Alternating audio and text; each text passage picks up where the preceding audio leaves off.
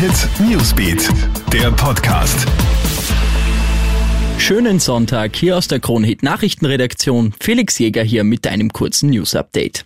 Für Markus Schwarz war der Sonntag heute trotz einem siebten Platz im Slalom von Kranjska ein Erfolgstag weil sein direkter Konkurrent um den Sieg der kleinen Kristallkugel, der Schweizer Ramon Zenhäuser, nur Dritter wird, ist er rechnerisch auch nicht mehr einzuholen. Bei nur einem verbleibenden Rennen liegt er nämlich 122 Punkte vor seinem Konkurrenten. Der Sieg geht heute an den Franzosen Clément Noël. In Vorarlberg darf morgen wieder die Gastronomie öffnen. Vor vielen Lokalen könnte man morgen aber trotzdem vor verschlossener Tür stehen.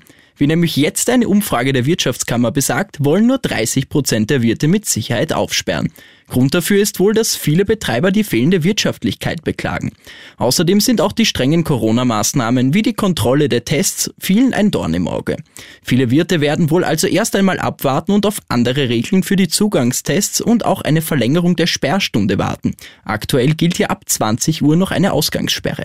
Und heute Nacht unserer Zeit ist es wieder soweit, die begehrtesten Musikpreise der Welt, die Grammys, werden wieder verliehen. Im Vorfeld gab es ja dieses Jahr einigen Wirbel. Stars wie The Weeknd und Zayn Malik hatten ja die Transparenz des Wettbewerbs kritisiert und ihn als korrupt bezeichnet. Viele Musiker wollen die Veranstaltung heuer sogar gänzlich boykottieren. Trotzdem wird es einige Stars auf der Bühne zu sehen geben, darunter Taylor Swift und Billie Eilish. Großer Favorit auf eine Auszeichnung ist dieses Jahr Sängerin Beyoncé, die mit neun Nominierungen ins Rennen geht. Das kommt für viele sehr überraschend. Ebenfalls mehrfach nominiert sind Stars wie Dua Lipa und die Boyband BTS. Ich wünsche dir noch einen schönen Sonntag. Krone Hit Newsbeat, der Podcast.